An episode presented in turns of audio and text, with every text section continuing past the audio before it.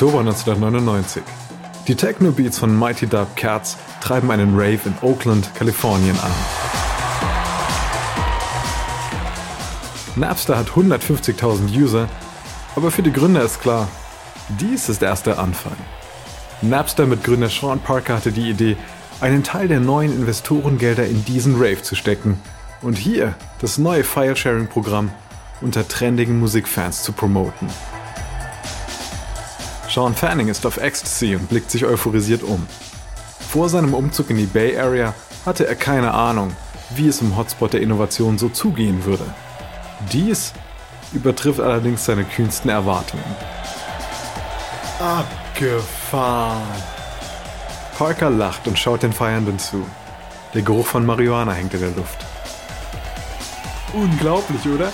Wir in Kalifornien und machen sowas. Es überrascht nicht, dass zwei Teenager, die neu in diesem Kosmos sind, es für angebracht halten, mit dem Geld der Investoren eine große Party zu schmeißen und Drogen zu nehmen. Begleitet werden die beiden von Eileen Richardson, die Parkers Promo-Idee nicht abwegig fand. Mit ihren roten Haaren und ihrer Begeisterung für Electrodance ist sie eine unkonventionelle Chefin und passt perfekt zu Napster.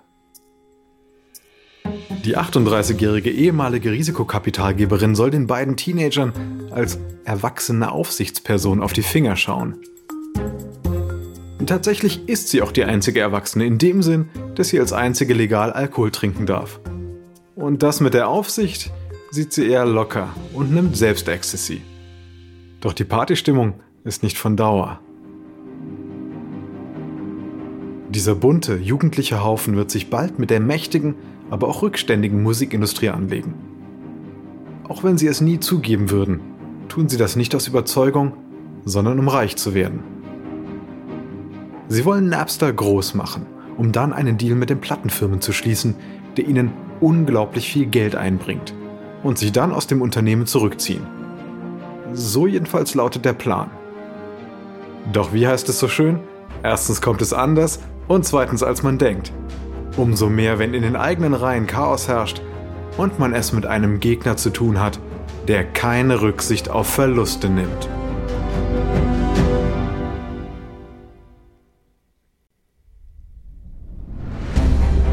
Ich bin Alexander Langer für Wondery und das ist Kampf der Unternehmen.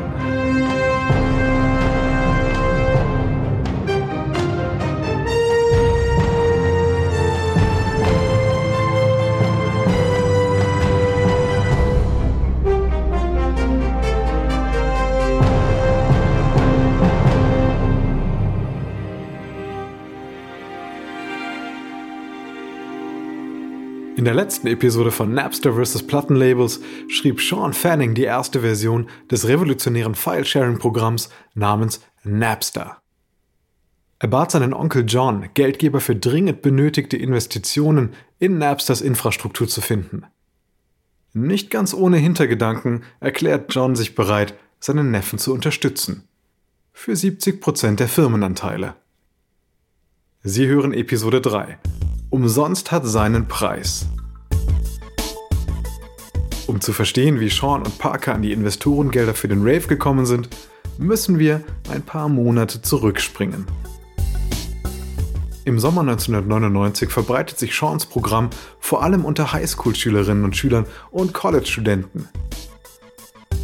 Die Vorteile überzeugen. Mit dem Programm kann man auf den Rechnern anderer User nach Musik suchen, die Songs kostenlos herunterladen und auf der eigenen Festplatte speichern. Von dort können sie dann unendlich kopiert werden, ohne einen Cent zu bezahlen. Es beginnt ein regelrechter Tausch und Kopierrausch unter den Jugendlichen. Es gibt nur ein Problem. Je mehr Leute Napster nutzen, desto größer ist die Belastung für die Software. Dies führt dann immer wieder zu Abstürzen. Das Unternehmen scheint fragil doch der Grund dafür ist nicht die Technologie, die ist brillant. Es fehlt schlicht und einfach am Geld. Um die, wenn auch jeweils nur kurzen, Zugriffe von tausenden Nutzern zu bewältigen, bräuchte man jede Menge Server. Und die Kosten. Deshalb braucht Napster schnellstens Investoren. Ohne neues Geld könnte die Erfolgsgeschichte bald vorbei sein. Sowohl Parker als auch John Fanning machen sich jetzt auf die Suche nach Investoren. Das Ziel ist, wenigstens so viel Kapital zu bekommen, dass Napster am Laufen bleibt. Später wollen sie versuchen, Risikokapitalgeber aus dem Silicon Valley zu finden, die auch mal 10 oder 20 Millionen Dollar investieren. Mit diesen Leuten im Rücken ließen sich auch etwaige Klagen abwenden und Deals mit den Plattenlabels aushandeln. Doch für den Moment würden schon ein paar hunderttausend Dollar reichen. Die File-Sharing-Plattform ist zwar eine geniale Idee, aber nicht einfach zu verkaufen. Es ist Juli 1999 in New York City. Parker ruft einen Freund namens Ben Lilienthal an, der bereits gutes Geld mit dem Verkauf eines frühen E-Mail-Anbieters gemacht hat und vielleicht auf der Suche nach einer neuen Investitionsmöglichkeit ist. Hey Ben, ich hätte da was für dich. Ein Freund und ich haben eine File-Sharing-Plattform für Musik entwickelt. Die wird die Branche komplett auf den Kopf stellen. Ich höre? Nutzer haben wir schon. Was wir jetzt brauchen, sind Investoren für die nächsten Schritte. Klingt interessant. Aber ich habe da schon noch einige Fragen. Das Potenzial von Napster erscheint Lilienthal einleuchtend. Doch schon nach kurzer Recherche sieht er auch die gravierenden urheberrechtlichen Probleme. Die Musikindustrie gilt als klagefreudig. Und in diesem Fall scheint dies auch begründet. Die Rechtsprechung sagt eindeutig, dass jeder, der anderen dabei hilft, Musik unrechtmäßig zu kopieren, selbst gegen das Urheberrecht verstößt. Lilienthal ruft Parker zurück. Zweifellos wird es ein großes Ding, davon bin ich überzeugt. Allerdings machen mir die rechtlichen Fragen Sorgen. Darum müssen wir uns auf jeden Fall kümmern. Lilienthal möchte Parker unterstützen. Hilft ihm, einen Businessplan zu schreiben und eine juristische Strategie zu erarbeiten, die mögliche Investoren überzeugt.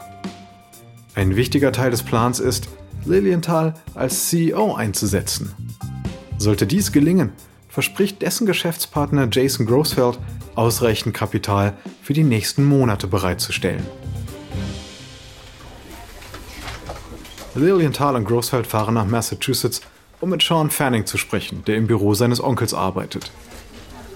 Sein Laptop steht auf einem schäbigen Spieltisch, der vor Fastfood-Schachteln überquillt. Auch John Fanning ist da, der Onkel. Er trägt schwarze Reeboks und pinke Bermuda-Shorts. Er sieht sich selbst als Business-Genie, das schon bald auf dem Titel des Forbes-Magazins sein wird. Das erzählt er auch jedem. Grossfeld denkt sich, so ein Angeber. Dabei geht es jedoch nur um den Jungen. Mit dem will ich reden.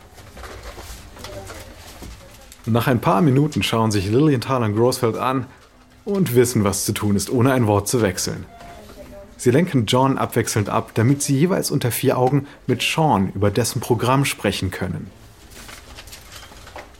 John geht seine Visitenkarten durch, um vor Grossfeld mit seinen Kontakten anzugeben. Jede Menge Leute, die wir hier nach Kapital fragen können. Den hier, den kennen Sie sicher, oder? John gibt Grossfeld die Karte von Ben Rosen, einem mächtigen Risikokapitalgeber und Erstfinanzierer von Compaq Computers. Grossfeld lächelt anerkennend. Na klar, Ben Rosen. Wäre toll, den dabei zu haben. Doch insgeheim denkt er, wenn Ben Rosen diesen Idioten kennt, fress ich nen Besen. Das Gespräch mit Sean läuft besser. Er scheint ein ernstzunehmender Programmierer mit einer Vision zu sein. Jemand, der seine Ideen umsetzen kann. Wenig später pitchen Parker und Lilienthal Napster bei der Risikokapitalgesellschaft Draper Atlantic. Dort ist man interessiert besonders falls Lilienthal ebenfalls einsteigt. Man vereinbart ein Treffen mit allen Beteiligten in New York. An einem brütend heißen Julitag treffen Parker und Lilienthal aus Virginia ein. Sean Fanning und sein Onkel John reisen aus Massachusetts an, in einem Cabrio. Sie verspäten sich um mehrere Stunden. Sean ist elektrisiert. Das Programm ist so erfolgreich, dass es kurz vor dem Kollaps steht. Doch die Rettung für sein Baby ist zum Greifen nah. Und zwar in Form dieses Treffens zwischen seinem geschäftstüchtigen Onkel, seinem Freund Parker, einem echten ehemaligen CEO, einem Business Angel und einer echten Risikokapitalgesellschaft. Sean und John betreten Brady's Tavern nahe dem World Trade Center, wo die anderen beim Warten schon gut Bier getrunken haben. Parker und die Investoren schauen auf. Nach der Vorstellung und dem üblichen Smalltalk wendet man sich dann dem Geschäftlichen zu. Sean und Parker rechnen nun mit kritischen Fragen zu technischen Aspekten und rechtlicher Problematik. Doch zu ihrer Verblüffung zieht einer der Manager von Draper nur ein Blatt Papier mit Stichpunkten heraus. Er klatscht es auf den Tisch und sieht das Napster-Team an. So, wir sind überzeugt, dass das hier ein großes Ding wird. Und darum sind wir auch bereit, hier mit 500.000 Dollar einzusteigen. Und das für weit unter der Hälfte des Unternehmens. Sean und Parker sind sprachlos. Aber John ergreift sofort das Wort. Zu wenig. Unsere Userzahlen wachsen wie wild. Bald sind wir größer als die Labels. Lilienthal ist fassungslos. Napster braucht dringend Geld. Das Angebot ist erstklassig, verspricht viele Kontakte in Silicon Valley und John hätte weiterhin die Kontrolle. Doch was tut John? Er versucht noch mehr aus dem Investor herauszuquetschen. Das ist verrückt. Dennoch behält Lilienthal die Fassung und nimmt John zur Seite. John, das ist eines der besten Angebote, die ich in letzter Zeit gesehen habe. John denkt nach. Okay, ich überleg's mir. Ich gehe ihm gerne in die Vollen. Mündlich wird vereinbart, dass Lilienthal als CEO einsteigt, sobald er und Draper eine Due Diligence-Prüfung durchgeführt haben.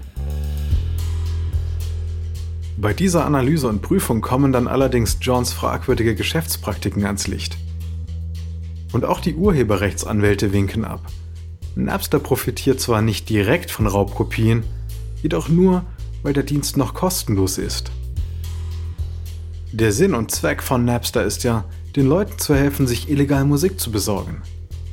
Lilienthal glaubt, dieses Problem aus der Welt schaffen zu können. Oder mit John fertig zu werden. Aber er weiß auch, dass er nicht beides schafft. Deshalb spricht er noch einmal mit John. Hör zu, John. Die Labels werden viel Geld in die Hand nehmen. Ich bin bereit, diesen Kampf aufzunehmen. Aber nur unter einer Bedingung. Und die wäre? Du musst die Kontrolle abgeben. John weigert sich. Wochenlang wird verhandelt. Lilienthal bietet John schließlich mehr als eine Million dafür, dass John seine Anteile auf ein Drittel zurückschraubt. Doch John geht nicht darauf ein. Er scheint diese Verhandlungen sogar zu genießen. Es gefällt ihm, Lilienthal zu reizen. Der wiederum versucht, Sean auf seine Seite zu ziehen, um John auszuboten, aber ohne Erfolg. Denn Sean fühlt sich seinem Onkel verpflichtet. Immerhin hat der ihm diesen Mac besorgt, ein Auto und ein Praktikum. John war immer für ihn da. Lilienthal gibt frustriert auf und fährt zum Surfen nach Costa Rica. Draper Atlantic gibt zunächst nur einen Notkredit in Höhe von 50.000 Dollar für das spätere Vorkaufsrecht an 10% der Firma. Napster braucht aber viel mehr. Dazu wendet sich John an einen alten Bekannten. Der hat zwar keine reine Weste, aber er verfügt durch den Dotcom-Boom über die nötigen Mittel. Sein Name ist Yossi Amram. Er stammt aus Israel und hat am MIT und in Harvard studiert. Ihm erzählt John, dass ein großer Risikokapitalgeber Napster prüft und wahrscheinlich investieren wird. Deswegen verzichtet Amram auf eine eigene Prüfung und investiert 250.000 Dollar. Er stellt drei Bedingungen. Erstens, er bestimmt den neuen CEO. Zweitens, er und der neue CEO bekommen zwei Sitze im Vorstand, sodass sie John überstimmen können. Und drittens, das Unternehmen muss nach Kalifornien umziehen, damit er es besser im Blick hat. Als Draper Atlantic sich dann endgültig zurückzieht, steht Amram als alleiniger Hauptinvestor da, wobei John noch immer die Mehrheit der Anteile besitzt. Und weil er auf eine eigene Due Diligence Prüfung verzichtet, hat Amram keine Ahnung, auf was er sich da überhaupt eingelassen hat.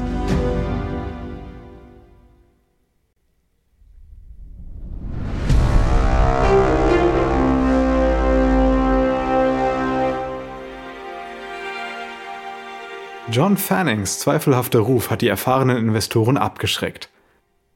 Doch auch der einzige noch verbliebene Investor ist nicht unbedingt der ersehnte Hoffnungsträger. Denn UC Amram hat selbst nicht den besten Ruf.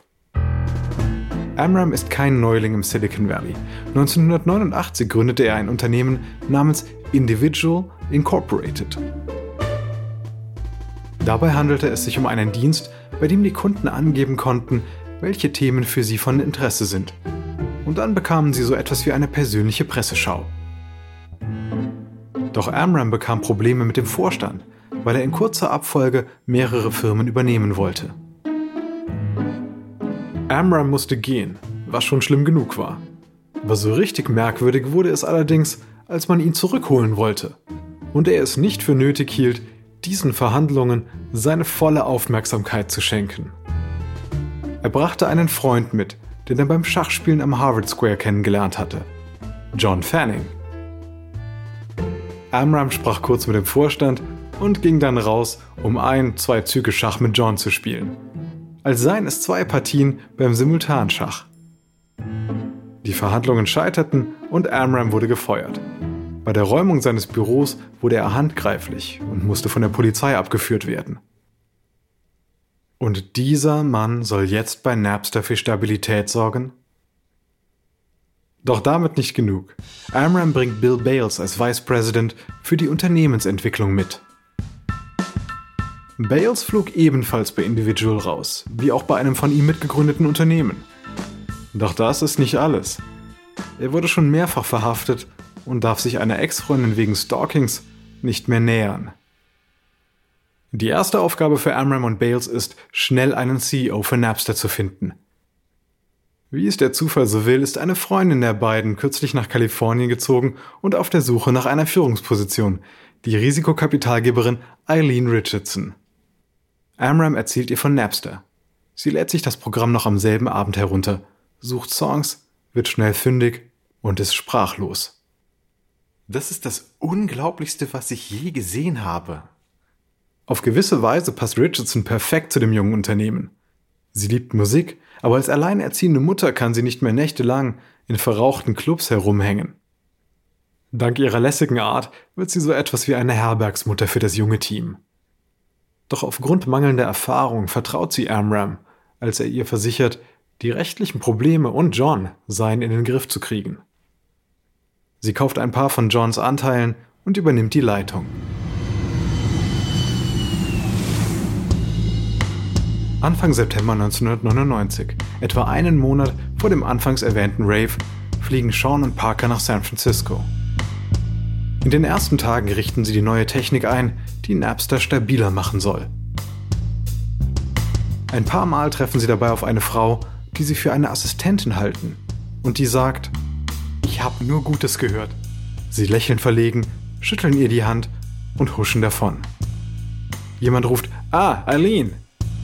Sie wissen, dass ihre neue Chefin so heißt und schauen, wer darauf antwortet. Es ist die Frau, die sie für eine Assistentin gehalten hatten. Ups. Das kommt in den Film, meint Parker. Er ist überzeugt, Napster wird ein großer Erfolg.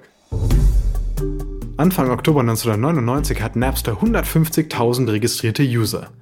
Es sind vor allem Studierende, die nach den Ferien wieder zurück am Campus sind.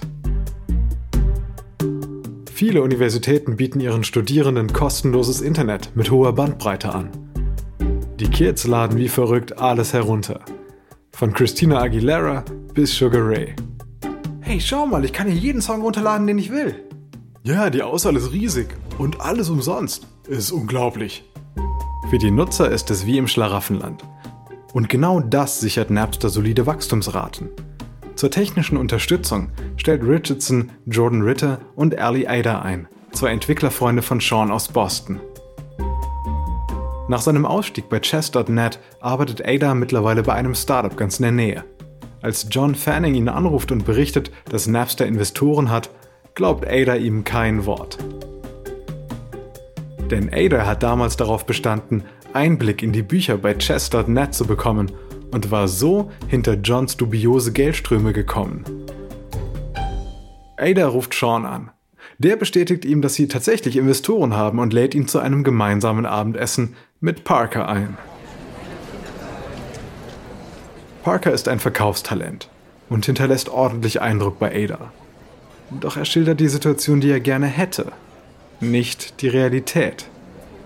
Also schau, die Labels wollen einen Deal mit uns. Die wissen nichts über ihre Kunden. Die wissen nur, was sich verkauft, aber nicht bei wem oder warum. Aber wir wissen das. Wir sehen zum Beispiel, dass Napster-User, die nach ACDC-Songs suchen, auch nach Aerosmith suchen.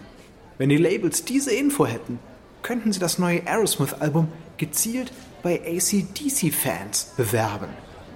Parker lässt das erstmal sacken. Ada stützt den Kopf auf die Hände. Ja, das ist genial. Und es wird noch besser, denn neben der Werbung haben wir auch die E-Mail-Adressen der User. Die können wir dann anschreiben, wenn ein neues Album rauskommt. Wir kennen ihren Musikgeschmack, weil wir ja bei jedem Einloggen einen Blick in ihre Musiksammlung werfen können. Parker lehnt sich grinsend zurück. Ada ist baff. Wow. Oh mein Gott. oh mein Gott. Er legt sich auf die Sitzbank und starrt an die Restaurantdecke, während er versucht, das alles zu begreifen. Ich mache alles, um dabei zu sein. Doch später erinnert sich Ada auch an die schwierige Zusammenarbeit mit John Fanning. Er vereinbart ein Treffen mit Richardson. Sie sitzen auf einer Bank vor dem Napster-Büro und er hat eine entscheidende Frage. Sind Sie wirklich sicher, dass Sie ihn noch unter Kontrolle haben? Absolut. Jeder bei Napster wirft seine Zweifel über Bord. Egal, ob es um John, die Plattenfirmen oder die rechtlichen Fragen geht. Sie scheinen von Optimismus und Zuversicht regelrecht geblendet. Der Dotcom-Boom ist auf dem Höhepunkt, Entwickler sind gefragt wie nie im Silicon Valley. Doch bei Napster stehen sie Schlange. Jeder will dabei sein. Nicht wenige gehen sogar so weit, dass sie anbieten, umsonst bei Napster zu arbeiten. Das Wichtigste ist im Moment, Geld zu beschaffen, um Napsters Dynamik beizubehalten. Zum Glück wimmelt es im Silicon Valley gerade vor Leuten, die in alles investieren, das auf .com endet. Business Angels bieten Startups geradezu obszöne Summen für Beteiligung. Amram schreibt eine E-Mail an Ron Conway, einen Guru der Business Angels in Kalifornien. Mit seiner einzigartigen File-Sharing-Technologie ist Napster der Vorreiter, wenn es darum geht, im Internet zuverlässig digitale Musik zu finden, zu teilen und herunterzuladen. Seit kurzem ist der häufigste Suchbegriff nicht mehr Sex, sondern MP3. Diese E-Mail ist schlicht zu verlockend. Conways Partner trifft sich mit Richardson. Schon nach einer 45-minütigen Präsentation zückt der Partner bereitwillig sein Scheckbuch. Letztendlich wird Conways Team 1,5 Millionen Dollar investieren. Napster hat jetzt die Technik, Nutzer, eine motivierte Belegschaft und Investoren. Was Napster nicht hat, jemanden für den PR-Bereich, Anwälte und einen tragfähigen Businessplan. Also einen, der nicht allein einen Deal mit den Labels zum Ziel hat. Sean, der seit einem Jahr die Angebereien seines Onkels hört, glaubt nicht, dass Napster irgendwann verklagt werden wird. Parker dagegen rechnet fest damit. Aber für ihn sind Klagen Teil des Plans. Er ist überzeugt, dass die Plattenfirmen die Chancen einer Zusammenarbeit erkennen werden. Ganz bestimmt. In der nächsten Episode von Kampf der Unternehmen werden die Schwächen von Napster auch einigen der mächtigen Plattenbosse offenbar. Sie sehen ihre Chance gekommen, dem unliebsamen Startup den Todesstoß zu versetzen. Dies ist Episode 3 von Napster vs. Plattenlabels aus Kampf der Unternehmen von Wandery.